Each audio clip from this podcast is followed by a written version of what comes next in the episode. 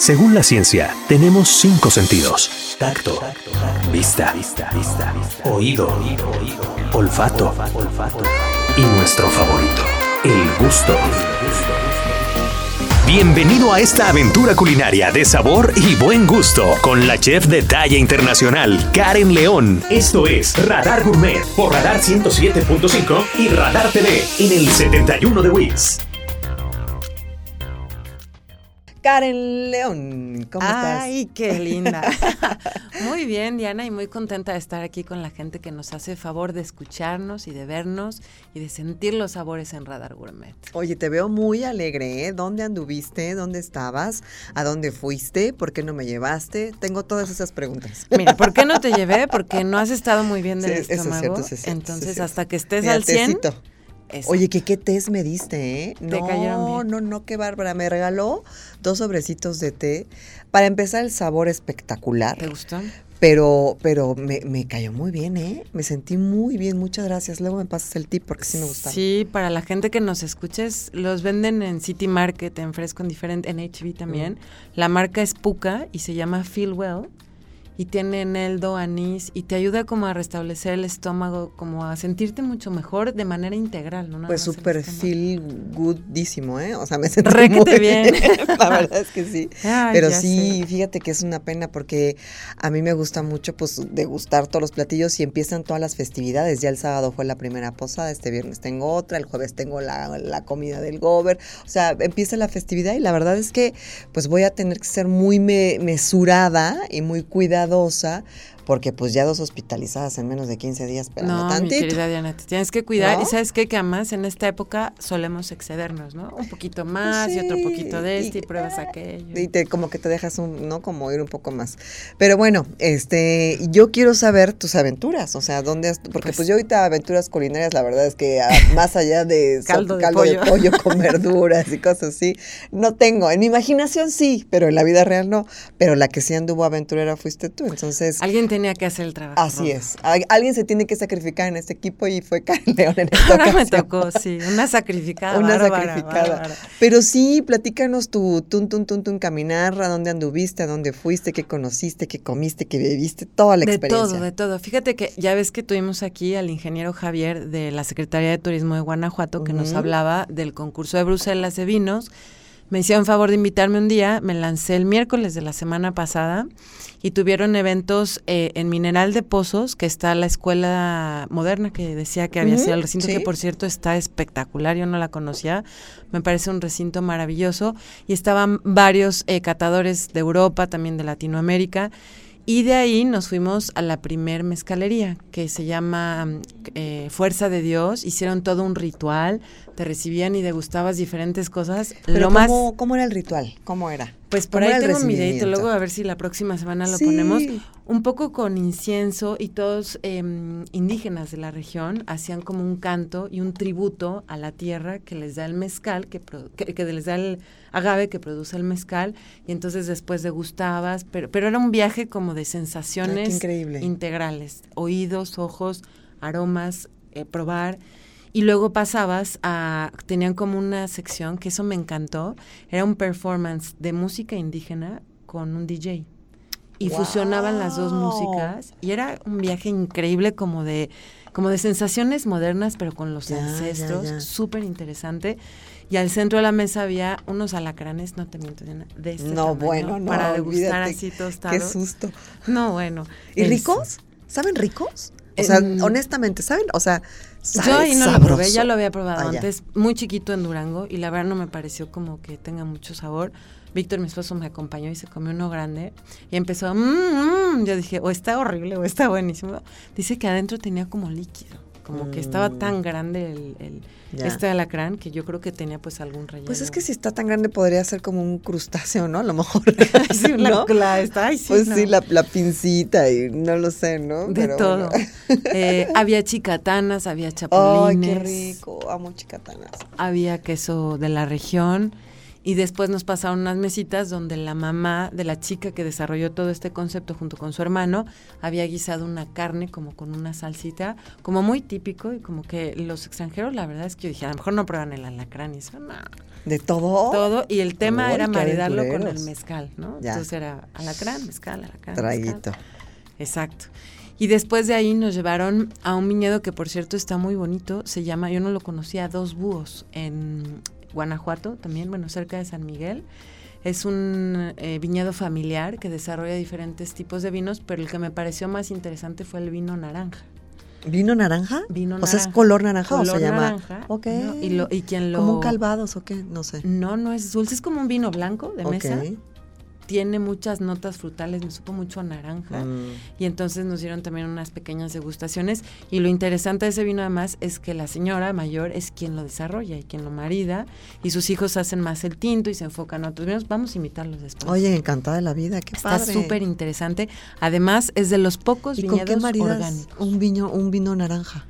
con mariscos. Ay, ¿en serio? Como es tan cítrico. Ah, como el blanco podría ser, ¿no? Exacto. Yo creo que tiene más personalidad que un blanco, o sea, un poco más fuerte. Ya. Pero bien interesante y decía que con mariscos, justo le preguntaba yo con qué lo pones, porque no es Pues algo que sí, tengas como exacto. tan mapeado. Nos dio a probar y es, es bastante fuerte, aromático, interesante. Es el primer viñedo, bueno, no sé si el primero, pero los más importantes orgánicos certificados por instituciones internacionales que produce vino orgánico y ya lo están vendiendo en muchísimos eh, lugares. Su producción todavía es de carácter artesanal, pero pues van creciendo y va muy bien. Y ahí no acabó la fiesta. No, bueno. Sí, luego nos fuimos al San Lucas, que estuvo también súper interesante el viñedo que está eh, ahí junto a, antes de entrar a San Miguel, como unos 10, 15 kilómetros, está San Lucas y está San Francisco. Y aquí estaba el enólogo argentino que nos explicaba que por primera vez en Guanajuato están impulsando todo el tema del vino espumoso, pero produciéndolo ellos, porque normalmente lo que hacen es enviarlo aquí a Freixenet a que lo embotellen y hagan Y todo el proceso, como de champenoise, que no es la champagne, ¿no? exacto.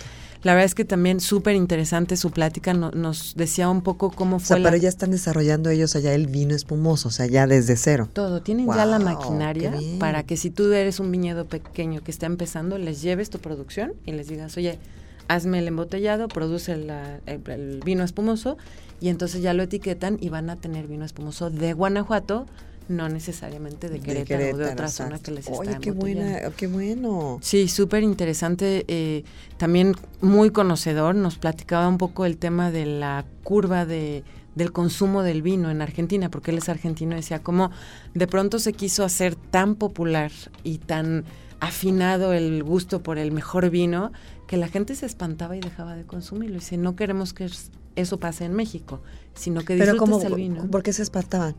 Porque decían, ay, ¿sí conoces el Cabernet Sauvignon? Pues conozco el Cabernet, pero a ver, cuéntame. Ah, pues es un vino con más cuerpo, con tanta lágrima. Como que se quiso profesionalizar tanto que los terrenales como nosotros Ajá, se exacto. espantaban de decir, yo me, no sé y mejor ya no lo Ah, tomo. ya, ya, ya. Sí, y que no quería que pasara como ese efecto en México, que, que justo está impulsándose y que viñedos como ellos ofrecen una experiencia integral en donde te llevan de la mano a que degustes el vino, pero el que te gusta a ti. Tienen una cava como subterránea, tenemos que ir un día, está divina, así. Hacen catas ahí como para 30, 40 personas. Pero las paredes tienen una cantidad de vinos impresionantes, como una experiencia de, de esas que hay que hacer un día, sin lugar a duda. Después ellos se seguían a otro, yo ya la verdad es que me regresé a Querétaro. O sea, era de verdad de la, la peregrinación. Sí, y de ahí luego iban a dormir a- de regreso a Mineral de Pozos, pero les faltaba Troyán, el otro viñedo, que es eh, totalmente subterráneo. Ese me encantaría. Sí, yo no fui, pero sí, me por algo, vamos sí, un día. ese me encantaría, me encantaría. Debe estar una experiencia completamente distinta, ¿no? O sea, bajo tierra. Claro, la temperatura, lo que involucra estar ahí subterráneo. sí. Pero la verdad es que yo los, yo felicito a la Secretaría de Turismo de, de Guanajuato, hicieron un excelente trabajo. La gente, el extranjero que de pronto mide mucho, ¿no? Y analiza todo el entorno, tenían una sonrisa enorme y eso creo que es súper importante para que se lleven una imagen de México con eventos de primer nivel en todos los sectores, ¿no? Turísticos, deportivos, gastronómicos, en fin, hay tanto que ofrecer que tenían todavía tres, cuatro días más de eventos. Oye, ¿y cómo fue, cómo estuvo la convocatoria? Digo, obviamente venía la gente al concurso, pero en general, este, ¿cómo estuvo para, para Mineral de Pozos? ¿Cómo les fue de respuesta? ¿Cómo Fíjate estuvo el, el evento? El evento, el día que yo fui era miércoles y era todavía como a puerta cerrada, Ya. no tanto con este a lo del público que nos habían platicado que iban a abrir, pero la verdad es que yo creo que deben haber tenido una ocupación hotelera bastante importante, se veía como mucho interés de la gente y, y me dio muchísimo gusto ver Ay, que la gente bueno. estaba disfrutando de los destinos maravillosos que tiene México. No, me encanta, me encanta la idea, sí, no, por supuesto. Y, y la realidad es que, como lo platicaba también el ingeniero la, la vez que estuvo conversando con nosotras, es eh, si tú eh, sostienes todo, un, todo el centro de la República con base en diferentes ofertas turísticas, gastronómicas y, y vitivinícolas, pues la verdad es que sostienes a todo el centro de la República. O sea, no es como que ahí solo vienen a, a- a- Querétaro y ya se saltan hasta allá. O sea, es decir, hay, hay todo un circuito que puede fortalecerse y que nos va bien a todos en realidad, ¿no? Claro, y que se vuelve un destino es. gastronómico el Bajío. Entonces tienes opciones en Querétaro, en Guanajuato y opciones de primer nivel. La verdad es que las, las etiquetas eh, que te daban a degustar, que estaban en concurso, pues eran muy buenas, súper interesantes, como propuestas diferentes. Había un par de vinos rosados también espumosos. Bien interesante. Oye, no que- sabemos quién ganó. No, voy a preguntar. hay, que, hay que decir quién, quién ¿Quiénes fueron los triunfadores? Queremos saber Eso. cómo les fue. Pues me encanta, me encanta la idea. Yo la verdad es que me quedé, digo, he estado un poco delicada de, de- digo, nada que no pueda yo convivir todos los días, pero sí estuve como medio este sangoloteada y sí quería ir, la verdad, ese fin de semana, pero sí no, no me fue posible. Pero pues mira, Pozos está ahí, entonces Súper seguramente me daré una vueltita en uno de estos fines de semana, pues a dar ahí a, a, pues a comer, ¿no? Rico, a visitar, a ir a todos los lugares que hemos platicado aquí. Eso, apapacharte, un Sí, spa, una buena sí. degustación. En el lugar ese de la banda, ay, qué rico. Sí, como no se No, antoja, me encanta sí, la idea, por supuesto. Y por cierto, eh, eh, bueno, vamos a seguir platicando justo de la aventura de Karen. Tenemos también un invitado especial hoy en Radar Gourmet.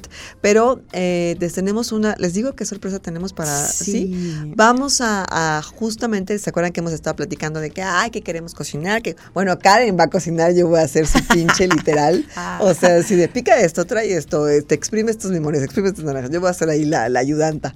Pero eh, la realidad es que sí lo vamos a hacer, ya tenemos un menú ahí de algunos productos que queremos eh, crear, que queremos cocinar, entre galletas, entre pan de pis, entre, no sé si quedamos ponche, ¿no va? Vino caliente. vino caliente. Digo, no sé si lo pueda beber. Ya Pero lo para hacemos, entonces, Lo hacemos y lo compartimos con mucho gusto. Bueno, también dar, ¿no? Hay que dar y que ser generosos. Pero esa es la sorpresa para este cierre de año. Vamos a hacer esta, esta sesión, digamos, este, con mucho cariño para todos ustedes, para que se transmita el 21 de diciembre. Sí, no es martes Exacto. 21. Entonces, esa es una sorpresa padre que ya les develamos. Por lo pronto vamos a hacer una pausa comercial. Son las 8, las 8, las 7 de la tarde con 14 minutos. Y regresando les presentamos a nuestro invitado de esta noche que está espectacular. De verdad que, que van a gozar esta conversación. Así que no se separen, es Radar Gourmet.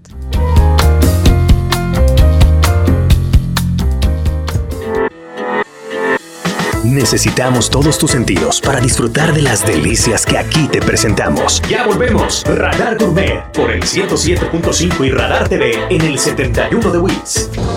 Estamos de vuelta en Radar Gourmet por Radar 107.5 y Radar TV en el 71 de Wis. 442-592-1075. Ya regresamos con Radar Gourmet.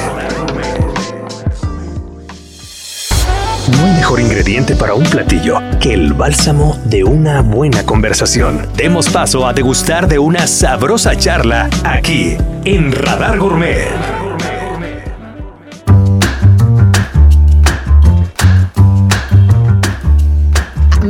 Ya estamos aquí de vuelta, súper contentos. Eh, Diana, un gustazo. Sergio Hernández, bienvenido.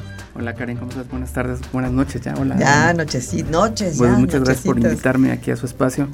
Que este, escuchando, pues son, este, hay que venir aquí con mucho, con todos los sentidos abiertos, ¿no? Este, para imaginarnos todos los sabores y todas las experiencias que implica, eh, pues ir a un lugar, ¿no?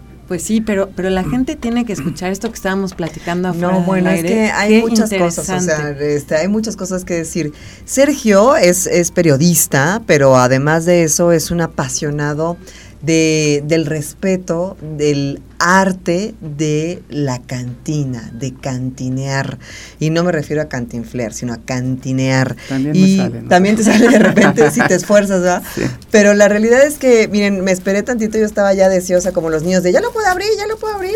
Pero estamos abriendo la edición 2022 del famosísimo, tradicional, por más de 18 años, calendario de cantinas. Y mi querida Karen, la verdad es que estoy muy contenta porque ya mi, mi carnicería de confianza no me lo había dado, pero tengo uno de lujo. No sé si pueda yo. eh, tú dime, mi querido Mau, en qué cámara enfoco. Ahí estoy bien. Ahí la compu. oh. Aquí está, mira. Esta es la portada, está preciosa. Ya nos dirás poco a poco, mi querido Sergio, quién diseñó esta magnífica portada de este calendario 2022. Año con año eh, fijamos un, un eje temático para el, el- el calendario porque regularmente siempre lo hacemos con arte, con óleo. Sí. Eh, ahora nada más es una, la, la portada es del maestro Julio, eh, eh, se me fue el nombre, pero este López, Víctor López, es un grabado y el eje temático es- le encargué que hiciera o que pintara una obra que tuviera que ver con la esperanza. Y Ah, este, de veras que mm, cuando me estuvo platicando exactamente lo que significaba el cuadro y todo lo que tenía, eh, se queda uno verdaderamente este eh, eh, extasiado cuando se lo están platicando porque se le muere eh, en esta época su papá y su abuelo. Su papá es el hombre que va caminando y el jaguar es la representación de su abuelo. Así sale su abuelo. él es de Oaxaca y entonces eh, en un sueño que él tiene, él sueña este cuadro y luego lo plasma, es un grabado, es un grabado de eh, 80 por 60, eh, es que recortado, pero este, y, tiene que ver mucho con eh, muchos significados, ¿no? El tiempo nos da para, venimos de una pandemia muy complicada, el año pasado fue el, miedo, el eje temático, ahora es la esperanza, porque siempre hay que tener esa semillita sembrada en que va a ser mucho mejor el futuro, ¿no? Y en el caso de las cantinas, que fueron los negocios muy diezmados en este, en esta temporada, en esta época, en esta pandemia, cerraron primero y abrieron al último. Entonces eh, hay que tener mucha esperanza. Eh, eh, cerró, por ejemplo, eh, Chava Invita, una cantina Sí, muy tradicional ahí en la otra banda, que Sí. cierra por, por cuestiones más bien este situaciones ahí familiares, pero bueno, cierra. También cierra otra gran cantina que es este Luchador, no sé si algún día Sí, tuvieron la oportunidad de ir, allá en Filoma-. Filomeno Mata y Universidad, cerca de 35 años. Es un, era un pequeñito espacio, pero muy tradicional. Yo creo que lo recordarán muchos porque ahí era es- está enfrente del Jardín de los Platitos y cada que uno iba a Sí. escuchar mariachi, a contratar un mariachi, un norteño, ahí estaba el luchador, ¿no? Ese es también cerró Salón Gómez, que estaba un pequeño este barecito que estaba sobre la calle de Nicolás Campa, ¿Cómo se llamaba esa? Salón Gómez. Ah, esa sí no, esa sí no la conozco. Es muy, muy pequeñito, él estaba ahí. Pero bueno, la, la, la situación es de que no, eh, cuando te dicen vamos a cerrar 15 días, pues tú dices, "Ay, voy a cerrar 15 días. Pero vamos a Sí, cerrar no. 90 días, ya se te empieza manera. a complicar. Y cuando cierras eh, cerca de 110 días, es la muerte, ¿no? O sea, Ya no hay este, manera. ya, no hay, ya no hay forma.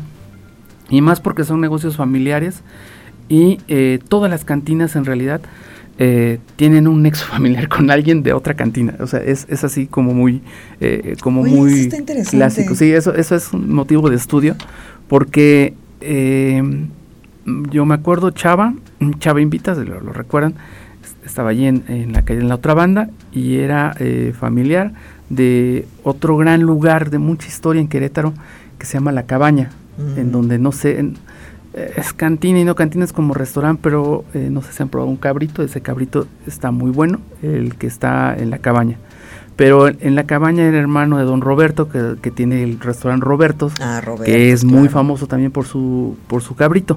Entonces, bueno, se va ahí confi- con- configurando una serie de cosas, este, pues muy, además de, de- de ese Querétaro, ¿no? De que a lo mejor ya, ya, ya no existe porque ya somos muchos, es una ciudad muy, muy cosmopolita, muy, muy pujante, muy padre, muy todo. Y, y bueno, pero hay esas reminiscencias que, tenemos. Y la cantina es eso, la cantina siempre ha, existido, es una, este, por, ejemplo, hablando de Chava Invita, ahora nace en ese mismo lugar un lugar muy, muy bonito, muy distinto, que se llama el Prado 33. Me estoy echando tantos goles que lo va, a salir endeudado aquí. Eh, el, Prado 33 eh, surge porque ahí exactamente, antes, eh, hace muchísimo tiempo, se llamaba el Prado, o sea, Prado, el Prado, una cantina también de hace mucho tiempo, ¿no? Entonces, bueno. Sí, no, Chava Vita fue la primera cantina a la que yo asistí, estaba en, la universidad, en el TEC, y era como super underground para nosotros.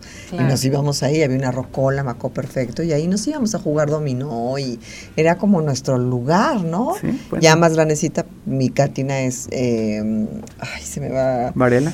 No, no, no. La que está enfrente de Electra, hay más goles, ¿no? Ahí en el centro es Juárez.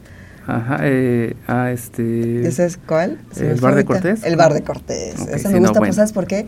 Porque de botana es creo que la de las únicas que dan este charola de vegetales.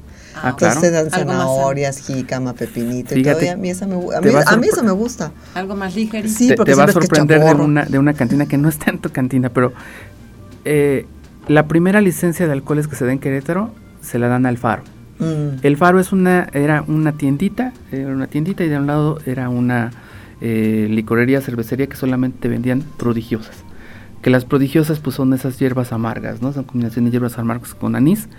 Y la, la, vendían dos señoritas que, que, la atendían ahí. Siempre se me va el nombre de las señoritas que la atendían. Por razones de la edad y por razones... El Faro cierra y la retoma este, unos empresarios con mucha visión, eh, Daniel, y Daniel la convierte en un espacio verdaderamente em, ecléptico, eh, con mucha obra de arte, y te venden ahí unos burritos de Jamaica. Fíjate que de, de, qué me llevó a, a, platicarte todo esto, ¿no? Pero ahí tienes que ir a probar los burritos de Jamaica, que no es propiamente una botana porque no te las dan, no es botanero, es más con un concepto más bien de este de restaurante, de bar, pero te cobran la botana. Pero este, pero ahí tienes que ir a probar, por ejemplo, esos burritos de Jamaica y tienes que probar forzosamente un farito, un farito, que es una bebida eh, con base de mezcal, como sabes, hace rato. vamos a ir, si ustedes me permiten, vamos a hacer ese recorrido. es un recorrido eh, caminado, es un recorrido que te da, lleva dos horas y vamos a empezar ahí en esa en me, me, gusta mucho ese recorrido porque bueno tiene mucha historia o sea tiene y además los lugares han sido transformados que, siguen teniendo mucha de su de, su esencia pero son transformados. Bueno incluso el, el, lugar en donde se hace del baño los hombres es el mismo lugar que siempre ha sido o sea, pero bueno, ahora ya más limpio, ¿no? Pero este preferentemente sí. Fíjense que ese es eh, que, la transformación de la cantina preferentemente y bueno, ha tenido como muchas eh, transformaciones, pero creo que la más importante es sin duda el hecho de que entren mujeres. Justo eso te iba a preguntar cuando decías que fuiste, ¿en qué época en Querétaro se permite que las mujeres entren a la cantina? Porque estaba tipificado ah, para bueno, claro, por este, supuesto. en el 2005 empezamos a hacer el calendario y todavía había algunas resistencias.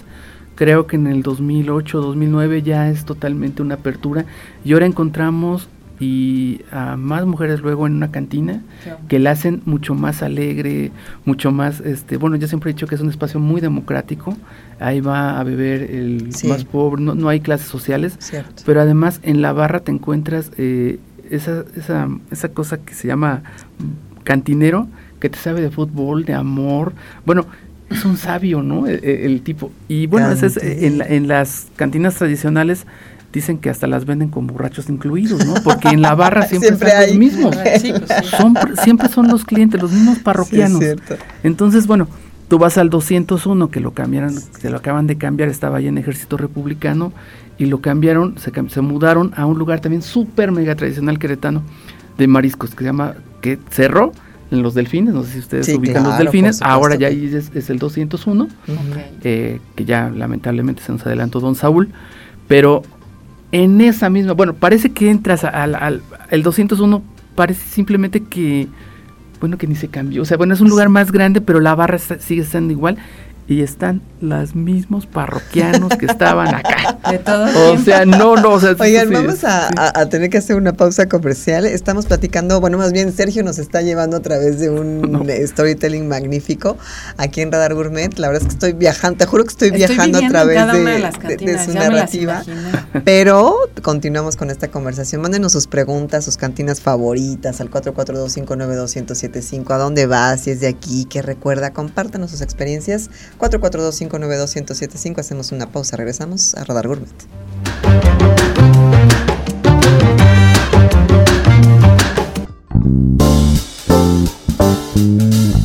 Estamos de regreso a través del 107.5, a través también de Radar TV en el 71 de WIS, por supuesto transmitiendo en Facebook Live, en Radar News Crow, y también nos pueden seguir en www.radarfm.mx.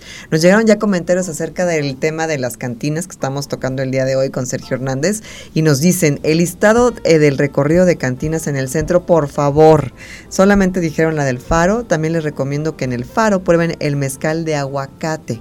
Se llama Don Inés, mezcal de aguacate. Qué rico. Uy, tenemos tarea, chicos. Oye, yo creo que sea súper interesante, Sergio, que nos ayudes a explicarle a la gente que nos escucha cuál es la diferencia entre la cantina y el bar.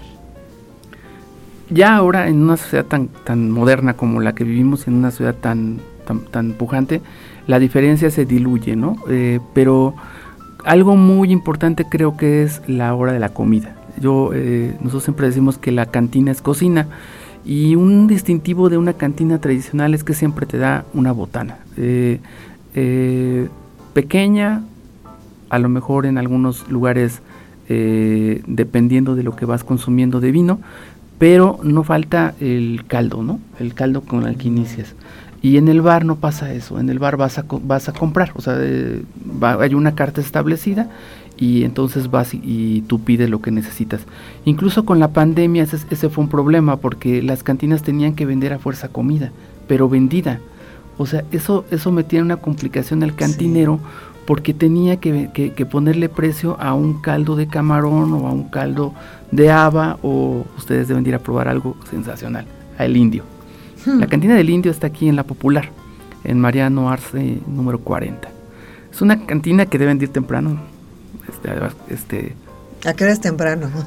¿A qué hora temprano, dos de, la, dos, de, dos de la- dos de la tarde está Ah, muy bien, porque ok. sí es una, es una colonia un poco complicada. Adentro está muy bien, pero venden un caldo de hueso muy rico. ¿Caldo de de, hueso? De hueso. De res. Sí, de res. Pero como le, súper concentrado. Mm, fíjate que es como, me estaban diciendo que es como el este caldo español, más se me fue ahorita el nombre, pero eh, eh, le pone mucha, este, como si fuera pozole, o sea, eh, y entonces un caldo eh, muy rico, demasiado, o sea, te- tienen que ir a probar, no soy No, este, seguro no. que sí. ¿Caldo ah, de pero- hueso? de hueso. caldo de hueso. Y eh, eh, ahí es muy rico. Eh, y es una cantina que no se imagina. Me, yo, yo me llevé una sorpresa porque eh, ahí lo atiende Fernando. Y yo le digo, oye Fernando, este, siempre que vengo aquí, pues tengo demasiada, tenemos la página de cantinas y, y es demasiado exitosa, pero no se imaginan qué exitosa. Y no tiene Facebook. Ah, Y como, o sea, boca en boca. Es O una cantina, cierra temprano también, pero también por, por el lugar y por la zona. Otra, otra, zon- otra, otra cantina que es muy buena, y en esas diferencias de, de bares y cantinas, que ahora, eh, por el tema de la pandemia, por el tema de la licencia y por todo eso, sacan ya las, las licencias como bares, ¿no? Porque eso te, eso te, te dice, tienes que vender comida, pues no la vendo, pero la regalo, pero le pongo un precio significativo, ¿no? Pero sí te aparece ahí. Pero tienen que ir a comer deberíamos hacer una feria del chamorro o una este una ruta del chamorro de cantina porque todos se pelean que dan el mejor chamorro yo les voy a dar una una este una este Eso sí es opinión cierto, ver- ¿eh? Bastante arbitraria yo siempre digo que mi chamorro es el mejor. Ah, no es cierto. Bueno, está bien, yo no soy para discutir eso ¿eh? este bueno, una- eso dicen los de las una, una visión muy arbitraria es que en donde se la van a pasar muy bien es en el Venice. Es una, es una cantina que está en la Comerciantes, en la calle número 5. Ahí la tiene Martín. Vende un chamorro distinto, mm, guisadito, eh, jugosito, eh, rico, muy rico. y ahí deben de ustedes de pedir un Alexander, un cóctel que se llama Alexander. ¿Con qué está hecho? Es a base de crema de, bueno, Baileys, pues, y, le pone, ajá, y le pone vodka. Uy, qué interesante. Café, vodka y chamorro. No, ahorita que estás viendo el Sí, ¿verdad? No, sí, ya me enteré, estás un poco enferma, ¿verdad? Sí, oye, qué triste. Pero yo me divierto igual, ¿eh? Yo ando en la pachanga y todo ahí en la bola. O sea, pues sí, ni modo, tengo que aprender a vivir. Eso, oye, ¿cuántas cantinas hay ahorita actualmente en Querétaro? Operando después de la racha de pandemia tan complicada. Hay, eh, a ciencia cierta, no, no, no tengo claro el asunto, pero sí hay por lo menos eh, en la dirección de licencias de alcoholes registradas 43. Eh, que estén operando todas, no tengo la certeza porque bueno, es algo complicado, eh, especialmente porque pues hay quien ha tenido que cerrar por todo lo que hemos pasado, pero también hay quien abre intermitentemente, ¿no? Eh, y bueno, pues, o sea, es complicado. Además, hay una, hay una cosa, la licencia te la dan para un lugar en específico con una dirección para una persona. Pero, ¿qué tal si tú no eres el dueño de ese lugar? Entonces la licencia se queda para ese exacto lugar, no es transferible. Entonces lo que ha pasado es de que eh, el dueño de la, el dueño del lugar, de la casa, del establecimiento, tiene diferencias con el de la cantina, ¿no? Y, entonces, pues ya sí reconoce, pero pierden los dos porque no puede, porque no está a nombre de la licencia pero tampoco eh, el lugar. ¿Se fijan? O sea, es una muy complicado, ¿no? Pero bueno, es parte de la naturaleza humana. y decíamos ahorita fuera del aire, ¿ves, ¿ves riesgo con esta transición eh, post pandemia de licencias de cantinas a bares a que pudieran llegar a desaparecer, no como concepto, sino con esta denominación por, por la cuestión de las licencias? Creo que nada desaparece, ¿no? O sea, creo que todo se tiende a transformar. Y y creo que los cantineros deben tener la suficiente visión, la tienen, creo que la pandemia también les deja una gran enseñanza que deben de estar unidos mm. y por eso crearon una eh, asociación de cantineros. Ah, ya hay una asociación de cantineros, antes no había, entonces mm, creo que ese es un, gran paso, una cosa que la organización siempre es algo importante y más para pedir como gremio, ¿no? Y creo que eso les deja la pandemia a este gremio y yo creo que no desaparece la cantina porque siempre hay esos mitos, ¿no? Cuando está, eh, eh, surge algo nuevo, por ejemplo, en los medios, eh, surge la televisión, dice que se va a acabar ah, el va a desaparecer, claro, sí. Surge Netflix y ya no va a haber tele. Sí, no, o sea, no, y no es así, o sea, simplemente tiene siempre la capacidad de transformarse y siempre la capacidad de proponer algo nuevo, porque de esto vive gente, ¿no? Claro, y yo creo que además los mercados se van adaptando. Claro. Es decir, y hay público para todo. ¿no? Exacto, público súper diverso que les encanta ir a las cantinas, al que le gusta ir al bar, al que a lo mejor prefiere el restaurante más formal, en fin, como que yo creo que la tradición está tan arraigada que es difícil que se pueda extinguir. Y platicamos de los productos que hay, lo del pool que nos comentabas que también es producto estrella en las cantinas. Eh, en, Amialco principalmente, en Amialco. Eh, aquí solamente el bar de Cortés los viernes. Eh, yo vi que, que tenía de 5 a 7 porque además José Cortés es un hombre muy generoso que tiene incluso una barda específicamente para artistas invitados, entonces cuelgan ahí sus cuadros y tú como parroquiano vas, me gusta, pues se lo compra y luego le pasa el dinero al, pintor, por ejemplo, el artista, ¿no? Y ahí tiene un, cuadrito muy chiquito en donde los viernes vende pulque también. Pero bueno, el pulque es básicamente, creo yo, eh, si quieres un buen pulque, en, en Amialco, ¿no? En Amialco yo creo que es, se vende un muy buen pulque, en muy milpan también pero hay, en Wimbledon hay una en hay una cantina muy muy buena muy muy muy tradicional se llama eh, la tienda la bola el, chavo se llama la, dicen la bola pero muy buena las, la vez que fui eso ya hace un tiempecito estaba ahí degollando de un armadillo que la daba de botana cosas así raras pero eso, eso, eso, que me tocó pero muy bien o sea la, verdad es que la, cantina también es, es, es una es una mm, es cocina, es mucho y además es este un rincón como para para quien le gusta el concepto. Que justo es lo, eh, eh, esa era mi siguiente pregunta. Vamos a hacer una pausa, pero la dejo en el aire.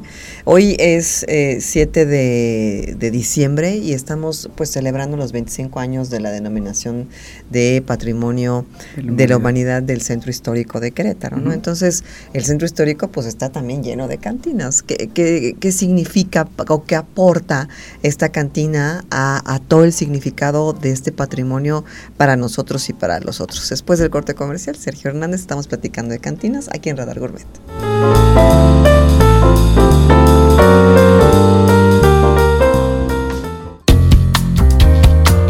Oigan, se quedó una pregunta en el aire aquí en Radar Gourmet para Sergio Hernández y tiene que ver con esto, este aporte de las cantinas hacia la, esta cultura tangible e intangible. Bueno, pues queda como resultado este reconocimiento al Centro Histórico de Querétaro. ¿Qué aporta la cantina de manera cultural? Bueno, este creo que mm, el nombramiento, bueno, en sí la cantina, pues es un, es un espacio como ya dijimos, muy democrático, es un, es un lugar al, que va mucha gente y va de, le va, va el que le gusta mucho ir, pero también va como ahora una especie de rincón, este, como que hay que conocerlo, ¿no? Como una experiencia, que maneja una experiencia. Pero la aportación creo que es este, es toda la, todas las personas que han ido y todo, todo lo que nos deja esa vivencia de, de, de qué ha surgido. O sea, poetas, eh, ahí ha ido, fue mucho tiempo eh, el, poeta más importante de Querétaro, sin duda, este soy malísimo para los nombres. Sí, no te este, preocupes, te iba a decir, pero salió hace poquito un artículo eh, en Plaza de Armas. Ah, sí, claro, este, ahí, es el que está ahí en la, escultura que tiene en, en, la, este, en el, afuera del Museo de la Ciudad. Bueno, e, él, él, él iba ahí. Pero una, una este, cantina de muchos reporteros, de muchos periodistas, de muchos artistas, pues la, encontramos en el centro. O sea, eh, el Montecasino que está en Madero, casi 5 de febrero, era una, es una cantina de muchos periodistas eh, y, de universitarios. La cantina de Don Amado es una cantina de muchos artistas. Después de todas las exposiciones se reúnen en Don Amado. Eh, y, y bueno, yo creo que nos está faltando una que es imprescindible la selva. La selva ah, de la, Cruz es un lugar que, bueno, ese, ese clásico este mezcal con víbora, no sé si lo, han visto o lo han probado. Sí, no, sí, sí. visto y probado. víbora, víbora? Eh, bueno, pues sí, oh, sí está la víbora allá adentro, pero ya no está viva, ¿no? no, pero viene como un trozo de la víbora. Eh, completa. Ah, dentro de un... Eh, eh, como, una garrafa? Es como el, de este del, del, garrafón de agua. Ajá. Entonces ahí lo llenan de mezcal. y ponen la víbora. Una víbora silvestre. Ajá. ¿Y aporta sabor? Pues yo creo que ya ni se dan cuenta. Me van a corregir. No sé si es mezcal o es tequila. Hay veces que, yo, lo, yo lo he probado con los dos. Creo a lo mejor hay para ambos, ¿no? Ajá. Eh, ahí es muy, muy tradicional. La, la, selva es, además, eh, los propietarios es la familia González Rivas, que este, que, que don Pedro González Matehuala tuvo muchas cantinas, ¿no? Y este, toda la, todas las selvas que hay, pues son de la familia, ¿no? Claro. Que está la selva de Milenio, la selva de Jurica, la selva de Centro Sur, de, ah, por ejemplo, ¿dónde está la Jurica? Juriquilla, perdón. Ah, ¿Y dónde, tampoco sé dónde está la Juriquilla? la selva. Sí, no, es que es súper interesante para que la gente vea que hay opciones en el centro y en otros lugares. Claro, claro. te tienes que desplazar.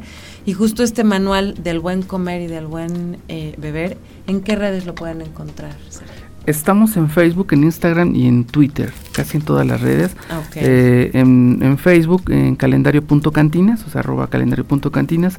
En Instagram, calendario-tradicionales. En Twitter, las cantinas MX. Y nuestra página. Cantinas Tradicionales. Todos se pueden eh, inscribir con ustedes. ¿Cómo hacen esta selección para que participen las cantinas que están? Total y absolutamente arbitrario. No hay una cuestión. Lo que más nos ha costado trabajo, la verdad es, de que es la monetización del proyecto, mm, ¿no? Es, es, una situación muy compleja eh, porque además eh, mm, de mucho tiempo no es este fácil, pues este, el tema es complicado hasta para todos. Dicen. ahora se es más platicado, pero antes eh, me acuerdo que le dije a mi papá, voy a hacer un calendario de cantinas y me dijo, debería ser algo de iglesias, como de cantinas, o sea, ¿cómo se te ocurre? Le digo, pues sí, bueno, ya tienes razón. 18 años, pues, Entonces, bueno, pero eh, eh, entonces ahora hemos, eh, nos han, generosamente nos han ido patrocinando también este lugares que no tienen nada que ver con la cantina, restaurantes, en esta ocasión la Canaco con nuestro Ah, qué amigo bueno, Fabián, Fabián Camacho, Camacho. nos este nos apoyó eh, y va a ser la Canaco un punto de venta. Eh, pero ir ir tratando de mm, de acercar cosas a la cantina que no estén en la cantina. Eh, creo sin a lo mejor me equivoco pero tenemos la colección de pinturas más grande que haya de cantinas tenemos cerca de 100 cuadros de cantinas de pintores que van desde Santiago Carbonell, como muy consagrados, hasta pintores que son emergentes, pero que eh, tienen una gran eh, posibilidad de estar eh, en subastas en Nueva York, por ejemplo, ¿no? O un calendario lo hicimos de puro- con puras personas que se dedican al arte urbano, al graffiti, Sí, sí, o sí. alguna vez lo hicimos con puras mujeres, ¿no? O sea, es- Ah, es- sí, intentamos eh, hacer del proyecto una especie de, de que sea un arte objeto que no necesariamente en esta en esta ocasión le apostamos a la fotografía precisamente por la pandemia porque lo que necesitan los cantineros las cantinas es que conozcan su lugar y que sepan la las Claro. personas que son así las, la- las cantinas y que y que no se ha acabado o sea, entonces le apostamos mucho a la fotografía, solamente la, la portada sí encargamos uno, un, un grabado y bueno, pues o sea, la verdad es de Oye, que ¿y se pueden, o sea, estos dónde se compran o cómo los pueden comprar o cómo los pueden adquirir? los calendarios Ajá. va a ser el punto de venta ya en la Canaco a partir de la próxima semana y ahorita Consiguen el suyo. el, Para regalo de Navidad, oye. eh, en, en redes sociales, ahí en, en nuestra página de Facebook. También las pueden conseguir. Sí, el punto, el- la Oye. entrega sería en, en el centro. ¿Y también las playeras? O sea, todo el, todo el merch, como dicen. Ah, Sí, ahora sí merch, Sí, es ya merch, sé. todo Hay merch. cosas, ¿verdad? No, No, bueno, no, yo no me acomodo con eso, pero ah, Chicas, otra cosa que hemos a- a- a- Tú habla, ¿eh? a agregado al calendario de cantinas, al proyecto como tal, es además pues, en una ciudad tan cosmopolita, en una ciudad tan- con tanta propuesta. Qué linda. Mercancía. Eh, ¿mande? Esta mercancía que está súper linda. Uh, eh, bueno, en realidad eh, cuesta también mucho trabajo comercializar, pero esta playera nos la hizo un David eh, Camarena, que es un Ay, sí te diseñador. acordaste. Sí, ahora sí me acordé, porque lo vi el nombre. David Camarena, Francisco Cervantes se llama el poeta, ya me acordé. Bien. Este, ya, ya voy recuperando. Bien, bien. Este, David eh, Camarena nos hace la playera este año, pero la, la- la playera nos la hizo el año pasado. eh, ya, ya va a ser. ¿Por qué, por qué me pones eso? La- la- pusiste Fue nervioso. mi culpa, fue mi culpa. eh, Alex Medina, que Ah, le ya, mando un, Alex, un- sí. un gran abrazo por su generosidad. Y sí. Galo Bertín. Galo, sí. Galo nos hizo la camisa, Alex le hizo la playera y este año y todos los años a partir de ahora un diseñador que esté aquí en Querétaro nos va a hacer la piel de lo que viene siendo el calendario de cantinas. O sea, ¿por qué? Porque tenemos que dar a conocer también lo que se hace aquí en Querétaro, ¿no? Y, Claro. y- y además es una propuesta, eh, lo único que le pedimos que intervenga en una playera desde su perspectiva con el lema de, de nosotros que es yo conozco la cantina. Entonces, bueno, ellos hacen lo que lo que siempre saben hacer muy bien y en esta ocasión este Está David nos, nos la entregó en un embalaje con una bolsita de manta. Está Muy increíble. linda, acá, está muy linda para un regalo de Navidad. Sí. Eh, y bueno, la verdad es de que sí las comercializamos, la verdad es de que, casi no, no, no las vendemos, pero cómo nos divertimos, que es importante. Oye, yo no conozco las cantinas de aquí, pero las vamos a conocer pronto, ¿no? Sí, Bueno, Karen, este, tú, ese- queda, queda compromiso hecho. Seguro Eso. que sí. seguro Bueno, que sí. se cumplirá ese propósito. Sergio, qué gusto que estés con nosotros. Me encanta tenerte aquí. Me encanta volverte a ver también. Hace mucho que no te veía. Gracias. Eh, qué padre que estés promocionando y hablando de esto que es un, un arte y que es parte de la cultura tangible e intangible por las experiencias que se viven en estos espacios. Y, y respeto mucho tu, tu pasión por esto después de tantos años y lo celebro. Gracias de verdad por hacer este trabajo que alguien lo tenía que hacer. Ay, sí. No, pues este, la verdad es que es más bien una cuestión eh, de que ya no hay, ya no podemos dejar de hacerlo, ¿no? Este, Exacto, pues ya, cum- ya pasamos los 15 años. En, en el, en el año número 10 hicimos nuestro libro el libro de cantinas. Queremos hacer nuestro segundo libro en cumpliendo 20 años. 20 años. Ojalá que nos preste vida, ¿no? Pero eh, que lleguemos a esa edad. Pero si te tomas tres prodigiosos de a 20, yo creo que... Seguro, el 50 también. es, es complicado, porque además este la fama que uno tiene ya es difícil, ¿no? De, quitarse. Y la fama yo la fomento cada día. O sea, sí voy a la cantina muy seguido. Pues es que ahí está.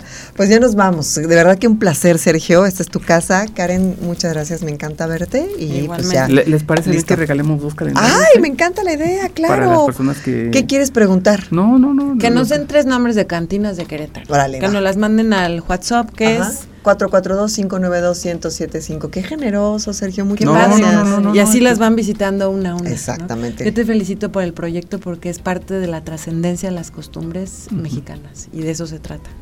Y yo creo que deberíamos ser algo tan de cantina un día. o belleza de cantina. Eso. Muchas gracias, buenas noches. Y bueno, vamos por la segunda función conmigo. Gracias, Karen. Gracias, Sergio. Y se quedan con la tercera de Radar Bye. Bye.